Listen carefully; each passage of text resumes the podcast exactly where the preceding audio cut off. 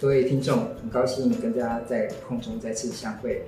今天我们一样邀请到米萨小姐来到我们的频道，就是为了这个对世界说说话一起录的 Podcast，一样是来谈一个实务性的一个部分。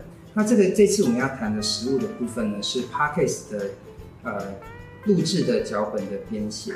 因为大家都知道米萨是这个中文系毕业，这个脚本这个一开始在你，因为每个人开始去做这个数位媒体的制频道的时候，因为每个人都有自己各自不同的过去嘛。中文系在这边在脚本上就有优势嘛。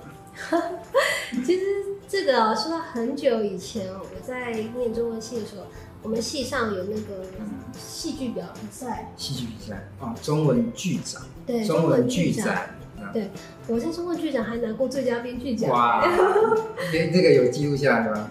怎么记录？就是那个演出的，还有演出吗？有演出啊，就有没有录下来嘛？我不太确定。然后甚至那时候一定有拍照啊，但是已经也已经非常久远，不知道找不找得到。但是其实对我来说，它也是一种，其实我人生当中真的是有很多因为创作而受到肯定的经验。嗯，其实追溯到学生时代就有了这样。那只是说，我们如果说真的到业界来，如何用我们的习惯的方式去跟业界沟通，那其实所谓的格式就很重要。嗯，因为大家可以接受的方式，大家看得懂的方式，其实它有一个。公定的样子啊，所以这个样子是什么？你可能要去理解一下。那你如果有这个东西的话，其实也比较容易跟人家沟通，那一个瞬间可以看得懂你在讲些什么事情。你不要让人家追没幻想嘛，对不对？可能跟你讲的又不一样。所以呢，在这个准备确实是有的。那以我说要如何去呃制作这样子的脚本，其实呢，在制作脚本更之前是你要知道你要做什么。嗯，对吧？所以那以现在很多创作者会使用的方式，就是去跟时事热点。嗯，就现在流行什么，我们就赶快用自己的方式呢去诠释。那以我的话，我就是占星嘛，所以啊。我会去找一些名人的话题时事，比如说前一阵子啊，范玮琪啊，跟张韶涵，嗯，对，我们等一下可以留着来来听。对，所以从这个刚开始，这个 米萨就已经火力全开，就会跟我们分享好多这个重要的讯息啊。至少我就有听到，就是说你平常呃文学型的或者是学生时期的那一种剧本，跟真正到这个业界的时候，哎，他要跑的这种格式就会。不一样，所以大家不要走开哦。我们接下来就来仔细听听看，米莎会为我们分享什么样脚本的写作秘诀。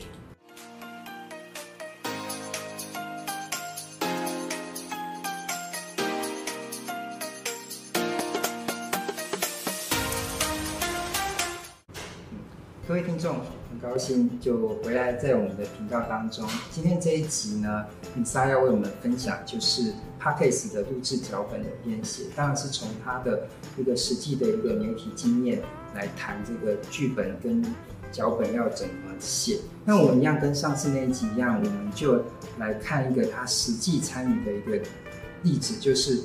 这个范玮琪与这个张韶涵的世纪恩怨的星盘分析，这是在哪一个频道上的？这个是在雅虎 TV 制作的节目，叫做《米萨新闻》。那《米萨新闻》它的节目呢，就是我用占星师的观点去看一些时事的大的话题。像我之前有说到，说我去预测拜登会当选，其实就是在呃《米萨新闻》上面的。那好，我们以。范玮琪跟张韶涵的例子来说，大家都知道他们说可能有一些过节，但是实际上可能会如何呢？那如果我们从星盘上面去分析的话，哎、欸，其实可以抓个七七八八。嗯，对，所以我们来接下来，我们跟那个上一集一样，我们也是先来看这一集，就是听这一集的前一半的一个部分，那我们用那个来做例子来仔细去去。看，就是说，到底这个米萨小姐在里面做了哪一些经营这样子。好，OK，我们先来听听看。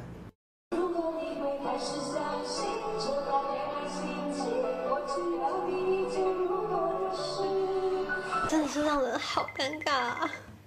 哈大家好，我是你的占星师米萨小姐。那今天我们来看一对演艺圈非常有名的歌手，就是范范范玮琪还有 Angela 张韶涵。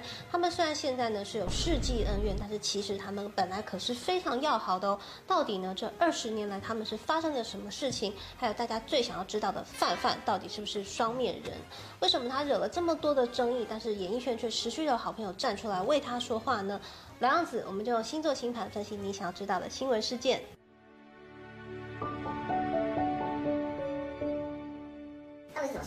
范范呢，三月十八，双鱼座，他自己说过他的上升在射手，所以我们有了他完整的星盘。那 Angela 呢，一月十九是摩羯座，所以他们两个人呢都很有那个星座的样子。范范就是有玉女光环的圣母路线嘛，那 Angela 的话就是早年很波折，但是最近靠自己浴火重生的凤凰。虽然他们都是同门师姐妹，但是两个人的个性跟人生际遇非常的不同。那你就喜欢范范喽？他很干净一起一段时日，但我其实对他们恩怨不是很了解。好，简单为你科普一下，范范呢跟 Angela 他们本来都是福茂唱片的歌手，那范范是师姐，但是因为 Angela 她拍了《海豚湾恋人》啊、MVP 情人的偶像剧，所以她比较红，所以那个时候公司就会安排有 Angela 的地方就会有范范，有范范的地方就会有 Angela，所以他们两个人就是形影不离，于公于私感情都非常的好。后来还合作一首经典歌曲，就是我们刚刚看的《如果的事》。后来 Angela 家里有纠纷嘛，被公司给解约还有冷冻，其实这个时候大家还蛮希望范范可以站出来为他说点什么的。因为他们是很好的朋友啊，但是呢，这时候范范就公开说了，别人的合约纠纷关我什么事啊？嗯，那之后啊，还有一些传闻抢助理啊、抢代言呐、啊，但是因为这不是第一手资料，我们就不说了。那后来有个比较激烈的就是范范的助理英英，她疑似去私讯了粉丝哦，就是有一点感觉好像要呛 Angela 之类的，这个就是让网络上评论一面倒的原因。那范范到底是绿茶还是双面人？其实真的很难讲，他是真正的绿茶。我原本打开他的星盘，会以为看到一个心机很重的盘，但真的没有。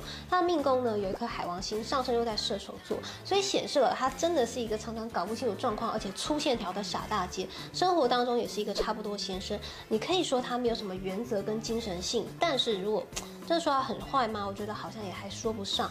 他会给人家一种就是天线宝宝正能量的感觉。那比起呢让他开心的事情，他不太关注外界的事物，所以常常会让人觉得说你不会读空气啊，不会看别人脸色啊，就是走错棚。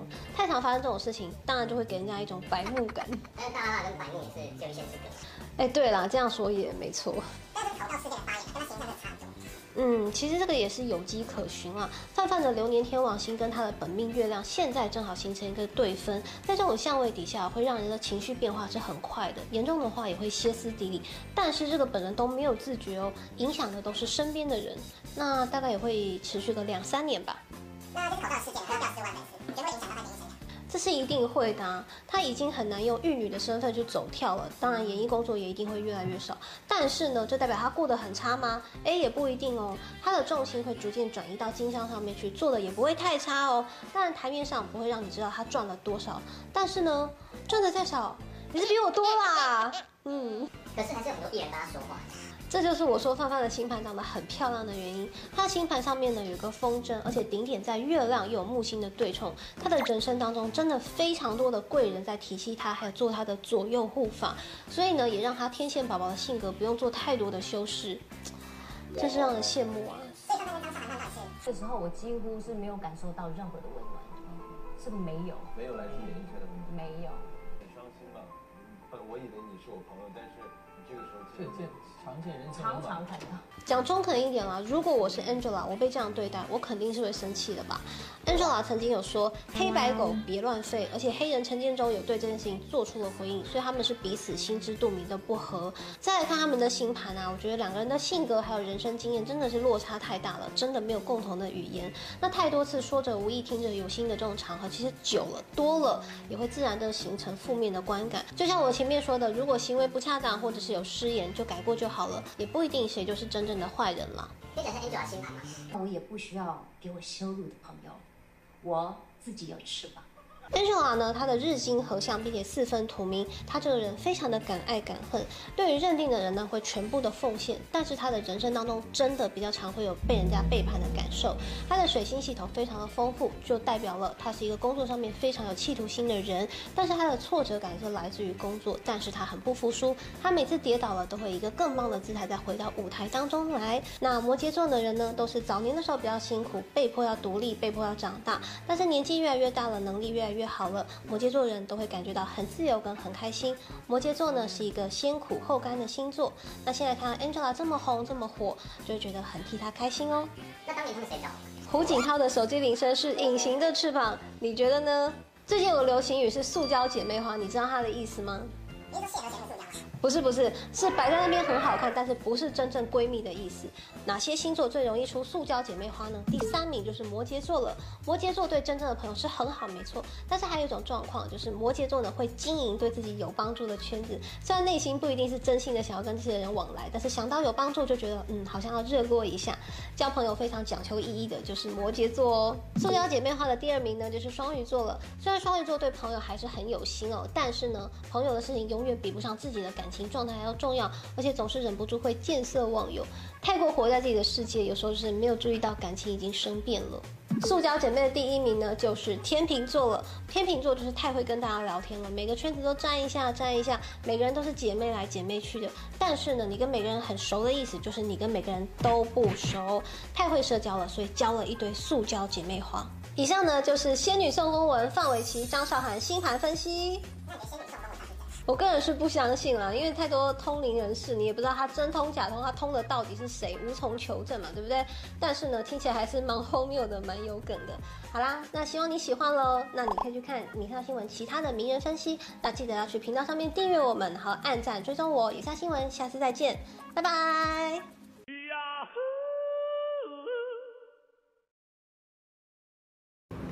OK。从刚刚那个火力四射的那一段，你我自己，因为我对这两个艺人都不算很熟，但是我光是看那个影片的制作跟这个米莎的分析，我就会知道这两个应该是，嗯、呃，我就觉得好有有那种巨大的那种有故事的人这样子。那这种这么精彩的这种艺人的故事啊，或者说你平常在做的这一种录制内容的一个准备，在写脚本这件事情上，你会做什么样的？的准备，你有没有自己的 SOP？我想特别呃，听众们都很想知道的是 SOP 的那个部分。其实很多创作者他在决定要做什么主题的时候，他会用一些行销工具，然后去看说现在大家最在讨论什么样的话题最感兴趣，就是把那些大的关键字跟时事给抓出来。那抓出来以后呢，那我会再去思考说，好，那以就这个事件来说，大家想要知道哪些层次？哦，就是比如说，呃，他们为什么会走到这一途？因为他们本来是闺蜜，嗯，对啊，那所以说可能是什么事件与导致他们的感情发生一些质变？那之后有没有可能去和解？就是可能几个大家比较好奇的话题，我们再去做延伸跟扩充。所以我们刚刚说的第一个就是时事话题的收集，然后第二个就是说，呃，去找一些。可能会有话题的，呃，可能会大家感兴趣的切入点。嗯，那我会打个岔，对，就讲到这个时事这件事情，因为要多久之内的时事你觉得才有效啊？其实因为当天发生，你很难当天做做好吧？可是如果你当天发生之后，嗯、你过了十天才做好，会不会也都太晚了？说真的，其实这个就是功夫哎，功夫。嗯嗯，你看到这个东西，它呃，马上。大家都在讨论的，很严上了。嗯，那你这样子签，其实基本上是立刻出来，越快越好，应该是这样才对。那真的是说你一制作啊，拖了久了，时间、二十天过去了，其实这个事情就没效了。嗯，对，所以说你决定到你制作，其实每个人在拼的就是速度。速度。对，所以其实就我所知，有很多呃也很喜欢跟时事的创作，其实就是大家那一天就是不眠不休做出来。嗯，可所以一定要有自己的 SOP 跟自己的团队，因为很多我知道很多当红的这一个呃数位工作者，他们已经不是自己真正自己剪出来，而是靠有一个专业的那种剪片师。有一点规模的话，其实发展到最后一定都是有呃，大家分工会变得比较仔细。嗯。像你的 SOP 当中，哪一个阶段主要是你哪一个阶段你才会包出去，还是你还是勤奋的剪片？其实以我来说，呃，因为我毕竟有一个专业的职能在这边，所以我的内容跟脚本没有任何人可以帮我代劳，我一定得要自己写。那当然讲是我讲，写是我写，但是除此之外的事情，我会倾向把它分出去，因为。我的时间主要精力主要保留在只有我能做的事情上面。对，那其他至于说拍摄啊、制作啊，我会选择交给别人。嗯，就打光、架棚或者是场地拍摄。好，我们来专攻一下你的部分，嗯、你能做的那个脚本的写作，通常你会怎么样开始琢磨？对，所以我们刚刚回到刚刚，我们选择了一个时事话题，然后找到了比较大家感兴趣的切入之后，我会去搜集资料。哦，那以前是怎么样子的呢？这些这些资料可以成为我的真正去创作的一个辅助，就我会知道说我有哪些素材是可以使用的，这个东西有趣又可以作为佐证。好，那接下来我就开始自己去写脚本喽。那呃，以节目形态的话，因为它的规模会比我自己个人制作的影片稍微再大一点点，所以我的脚本会写的比较详细跟周密，因为主要除了我看之外，所有工作人员都要看。他要知道说我这一段有没有漏讲什么，讲的好不好？他要知道说他可以说用怎么样子的，有一些想象去带这个画面。那以及说可能也给制作人去过一下是这个样子的，要得到他们的确认。嗯、所以其实呢，在做这样子的脚本，呃，是要给很多人看的。那、嗯、你的脚本会写到很细的，就是说几分几秒讲什么，还是就是说只是一个梗概？就是你会写到细到说哪一分哪一秒要写哪一，我要讲哪一个。句子吗？还是你只是说大概一个很像旅行一样有一个景点，然后我自己去靠临场反应讲到那边去。以节目的形态的话，我其实会把逐字稿都写出来。哇，逐字稿。对，但是时间的话，那其实我我就没有特别去排的排那个时间，因为主要以我的内容都要带到为主。嗯、那但是实际上到了现场之后，可能就会再依照当天的气氛，呃，多或者是减，或者是保留一些临场。嗯，因为这个东西会让整个感觉变得更活泼一些。嗯嗯。哎、欸，我有个有趣的话题。对。那你会用那个读稿机吗？我不会用读稿机。可是因为，可是就会有人就会很好奇，就说想不到你都已经把所有的每一句话都讲完了，嗯、可是你又不用读稿机，那你是把那个东西背在脑海里，还是就是又看今天的状况再来看你是要怎么说？在我认识的创作者里面，有些人是会很喜欢读稿机，很喜欢，而且他其实读稿机读起来，你也会觉得他在读稿，也很自然。嗯、所以其实这个东西跟每个人的习惯会有关系。嗯、那以及说我其实有时候录影的场景会不一样，嗯、这个地方可能有，那个地方可能没有，对，不一定会有。我也没有办法确认它一定会有，所以其实我也已经形成了一个习惯，就是这毕竟是我自己写的内容，我跟他很熟悉，嗯、我尽量知道说我要讲些什么。那那如果不行了，我们就重复的录。重复。但但是其实通常我现在的状况不需要太久的时间。不需要。可以分，就大家就很好奇，那到底都会花多久？如果很顺利，因为我看你的节目大部分都十来分钟吧。对。十来分钟。可能跟老师一样，其实他的前车啊。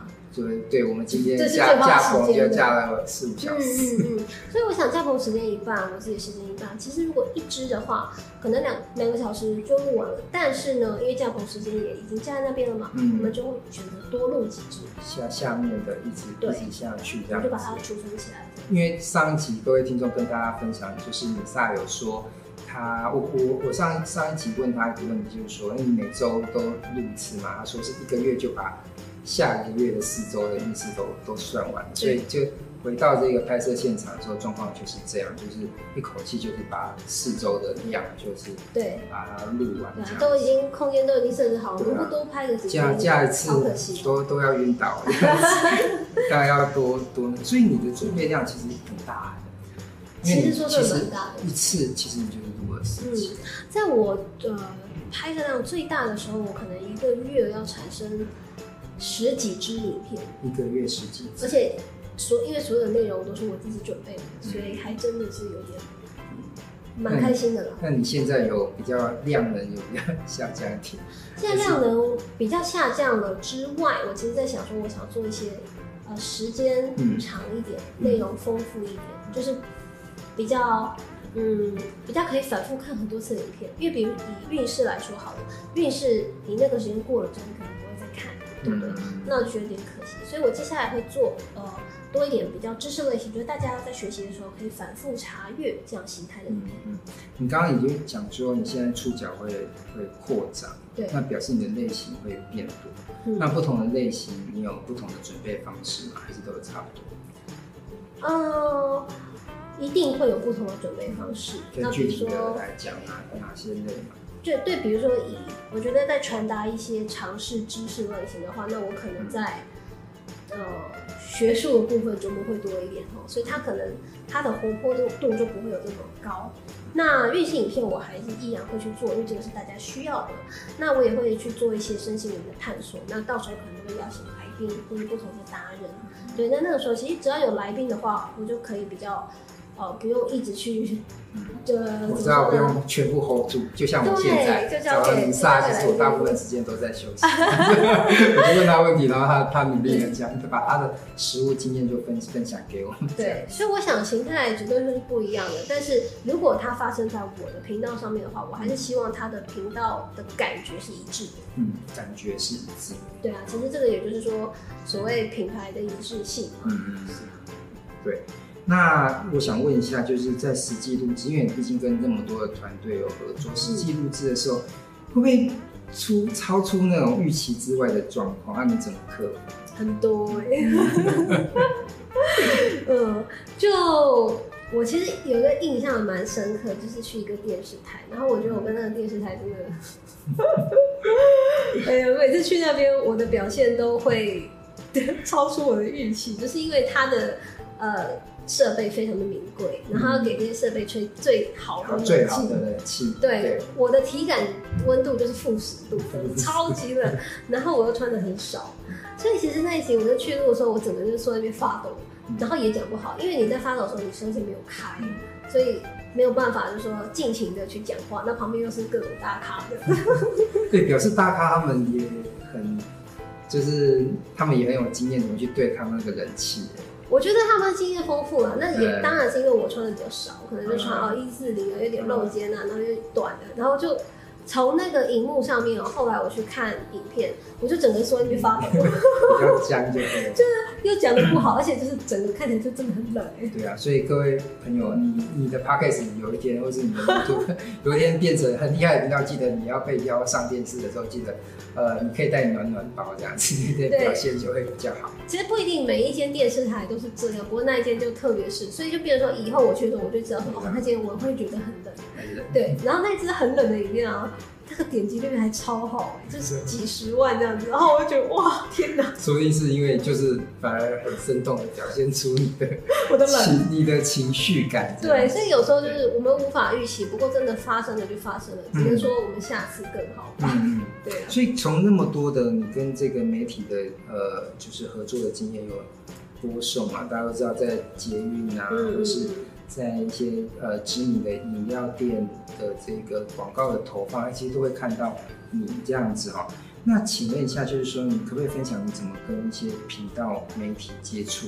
就是特别是在接案，对，于这个呃我们可能还在学怎么录制 podcast 的朋友，或许。他想要以那个方向为目标去、嗯、去努力的话，有一天可能会遇到这个问题，你可不可以先为他们分享一下？其实，在此之前，还是跟大家稍微说明一下，我的话已经是自媒体圈当中跟传统媒体走的比较近的人了。嗯，那是因为我们的主题选择的是星座跟塔罗，所以传统媒体比较用得上。但是呢，我身边也有非常多的自媒体创作者，他们其实根本就不想去电视电视圈，因为他们自己就是媒体了嘛。所以他也比较喜欢说，我用我很轻松或生活的方式去带我自己的内容。所以其实你可以去，大家在听到这边可以去思考一下，你可能会是觉得，哦，我我很想要呃进到呃演艺圈或者电视圈，还是说，其实我就是把我自己做好。它其实也会是一个两个不同的思考点。好，那以我来说，因为我是常常跟传统媒体去交涉的人嘛。我说真的啦，在传统传统媒体，你要跟他合作，不是你自己可以决定的，哦，一定是说，因为他们有很多层的单位，他们每个单位这样子都决定好要做某件事情的时候，他们才会产生需求。那产生这个需求之后，他才会去找适合的人。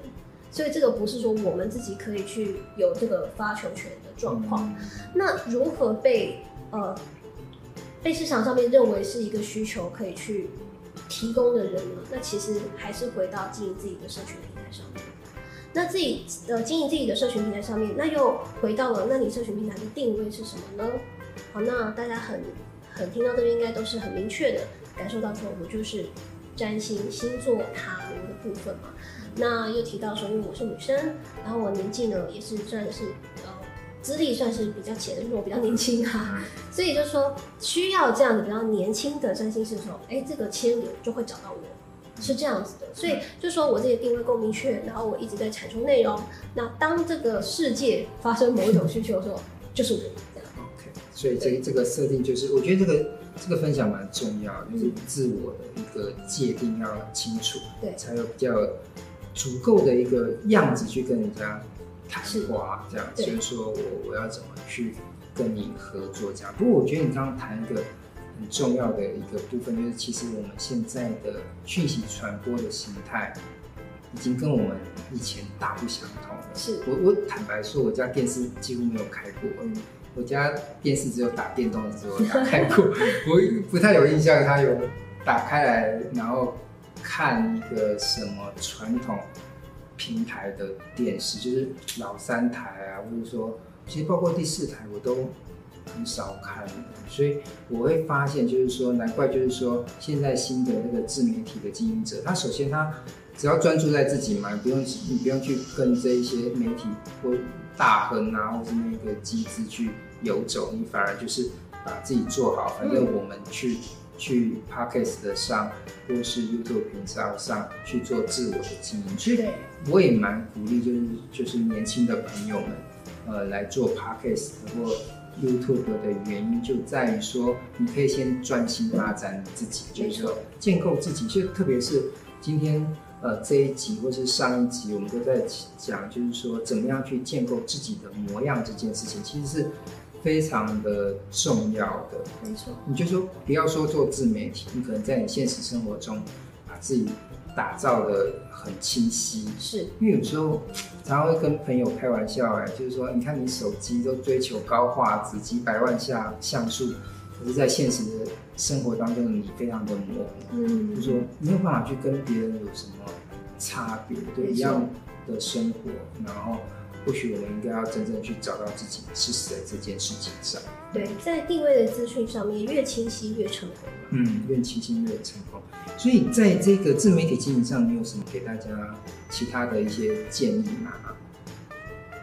就是在呃自媒体的一个经营上，因为我们谈的还蛮多。今天我们谈的蛮多，就是说呃自己的模样的设定，嗯、然后说跟媒体的一个互动。那如果现在还有人要做 Podcast 或 YouTube，你还没有其他更多的建议吗？是，呃，我们在前一集有提到说，在经营内容上面，我很建议大家定时、定点、定量嘛。嗯。那其实这边呢，我觉得。我们再换另外一个维度来思考这件事情的话，嗯、就是呢，你在做这件事情的时候，哦，一定是带有热情，所以你本身就很喜欢做。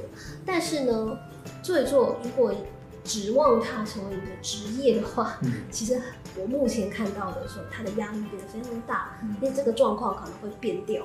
嗯、就是说，因为你等于说你鸡蛋放在同一个篮子里面，命悬一线，所以你就觉得说我会有热情，我会有兴趣。可是当你对它有很高的期待的时候，可能就不一定了，那你会觉得说哇，真的很辛苦，而且呃，生活会变得很难去规划跟预期，所以生活的不确定性会变得很高。嗯、所以啊，我会建议大家说，就是开始做这件事情是非常好，但是我会呃很鼓励大家，你有一个可以去支撑在初期的时候啦，去支撑你生活的一个主要的收入或是主要的工作啊，主要的身份，这个东西变得是说为你自己的人生添加色彩。你比较有可能说不带着这么大的压力去做跟匮乏感去做这件事情，然后你的资源也会比较丰富。嗯，对，要不然不然就说大家如果说很怎么说呢？在一个很匮乏的状况下，其实创作的作品，我觉得它的那个呃，你自己的心态啊，或是能量啊，多多少少会影响到它内容的本质。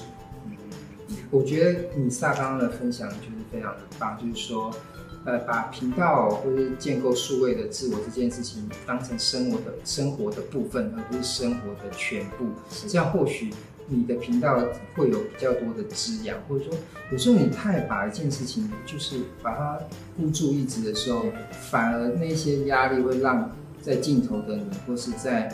呃，麦克风前的你非常的僵硬，其实保持生活中的那个活泼感，会让你在呃镜头或是频道，呃你的呃麦克风前的你更具有那个弹性啊。是的，嗯，你喜欢做这件事情，跟你需要做这件事情，传达出来的意向是不太一样的。我来问一个很深刻的问题，你觉得你现在是很需要经营呃频道，还是去 enjoy 这件事情？需要也想要，需要也想要。对呀、啊，因为我毕竟现在是全职的创作者了，嗯、所以它是我的工作。嗯、那我需要一直去维持，就是我在工作上面的一个呃一个产出。对，但是我也有很多依照这个工作而去发展出来的事业的路线。嗯，所以它是绑在这个身份上面的。嗯，但是呃，它已经变成说是一个商业模式。所以其实很多已经变成全职的创作者，他们不会说以频道或是以我的平台作为呃一个怎么说呢，唯一的收入来源，而是依照这个身份，他会去发展出很多不同的模式。比如说，大家会发展发现说，很多人在开团，或者说做旅游的，他可能变旅游平台；做理财的可能会做理理财顾问，然后做呃做一些剪辑的，他可能会去开课。所以其实大家都会依照这个身份去做出各式各样很多的不同的作品。那其实这个你可以走出什么样的路，跟你自己是什么性质是大有相关的。嗯、对，所以呢，我现在是我既喜欢这份工作，那这也是我全职的工作。嗯，我刚刚听你的这个分享里面，就是谈到说你现在也有一个延伸嘛。那我们先不谈延伸哈，我们到最根本。嗯、如果从刚刚你刚刚的分享，就是说今天这一集的分享，就是说你在中文系的训练，所以在剧本这个部分还蛮驾轻就熟的。那如果一个团队来说，哈，每个人可能都有不同的擅长的东西，或是不太 OK 的东西。你认为我们如果要做一个 Podcast 的一个的团队，或是一个 YouTube 的一个团队，嗯，你觉得需要哪一些专业的人才？我觉得好像不用很专业，嗯，那或者说需要哪些组成的人？谁负责什么？谁负责什么？这样子。如果我们以一个有规模的网红的制作公司，好，我们就这样去看的话，那可能他们有表演的艺人，嗯，我们叫艺人或者是表演者，他可能会有企划，可能会有呃剪辑师，然后可能会有制作人，然后可能会。有个业务吧，还要去就是接洽，就是厂商爸爸之类的。分工比较细的话，可能会是这些组成。那但是每一个人他身份可能都会有一到两个样的兼职，两种身份。比如说艺人他可能也是企划，嗯，啊，然后或者是说呃制作人他可能也是窗口业务，嗯，所以有几种身份嘛，对，但是不一定有每个身份都是一个角色。对，我觉得你的这个答案也给我们一些启发，就是说，如果你是刚开始起步的时候，你可能就一个人，一人多事，一人分饰多角。是。但是如果慢慢的团队形成之后，这些都是可以分摊出去。但是可能在自媒体的世界，一个人本来就是要有多重的一个对能力，比较不容易被取代这样子。对，就是大家在一刚开始的时候，一定是你所有呃一个人要做所有的事情，嗯、那。所有人都是这样开始的吧，所以其实这个也没什么。嗯、对，只是说他等到你说规模真的是比较大了的时候，自然会有一些其他的需求。嗯嗯，好，今天就谢谢这个米萨的分享，而且特别最后一个问题，他为我们点出至少自己的一个频道，Podcast 或者 YouTube 也好，在建构上需要哪一些很具体的一些呃业务啊、工作啊跟内容。很高兴他跟他。他跟我们做这样那么明确的分享，那大家接下来就可以好好朝这些方向自己培养这些能力。今天我们最后还是谢谢林萨来我们的这个频道为我们分享那么多宝贵他自己实物的经验，谢谢。耶，拜拜，拜拜。